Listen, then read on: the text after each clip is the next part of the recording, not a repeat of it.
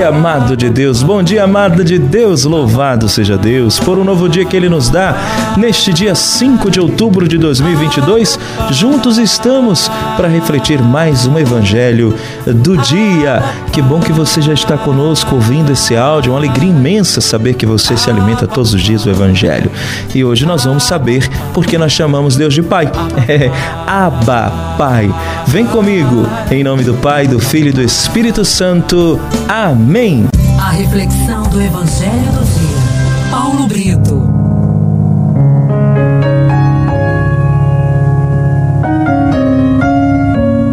A primeira leitura de hoje está no livro dos Gálatas, capítulo 2, dos versos de 1 a 2, terminando nos versículos de 7 a 14.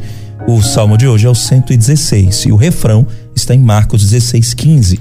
E de por todo mundo e pregai o evangelho. O evangelho do dia, Lucas 11, de 1 a 4.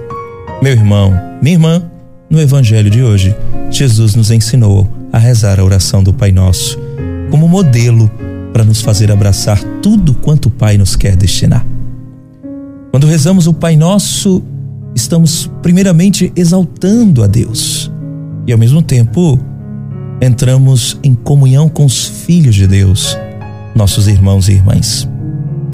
A oração do Pai Nosso nos dá a noção de que somos família e, portanto, não estamos sozinhos aqui no mundo.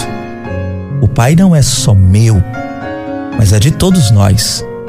Logo, somos irmãos e irmãs num só ideal, com o mesmo propósito de comunhão. É por isso que nós não rezamos Pai meu ou meu Pai, é Pai nosso. E como filhos, pedimos ao Pai que a nossa vida aqui na terra aconteça do mesmo modo que acontece no céu uma refeição do amor. Viver o reino dos céus é o maior desejo, o maior anseio da nossa alma. Por isso, como irmãos e irmãs, nós pedimos ao Pai para que a sua vontade aconteça já aqui na terra, do mesmo modo que acontece no céu. O pão, o perdão e a santidade fazem parte da segunda parte do Pai Nosso. O pão material, que é o alimento para o nosso corpo, e o pão da palavra da Eucaristia, que são alimentos para a nossa alma. Jesus é o pão que nos alimenta na nossa caminhada. E o perdão de Deus e aos irmãos é o passaporte para alcançarmos a santidade, que é o bem acontecendo entre nós. Ah, o perdão aos irmãos é a garantia de que também seremos perdoados pelo Pai. Finalmente, a oração do Pai Nosso nos garante que, mesmo que sejamos tentados, o Senhor nos ajuda a não cair na rede do inimigo, que é o mal, que é o pecado, que é o afastamento de Deus. E você? Como você tem rezado o Pai Nosso?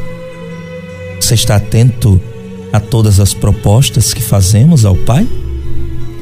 O Pai Nosso tem servido de roteiro para você alcançar os planos de Deus?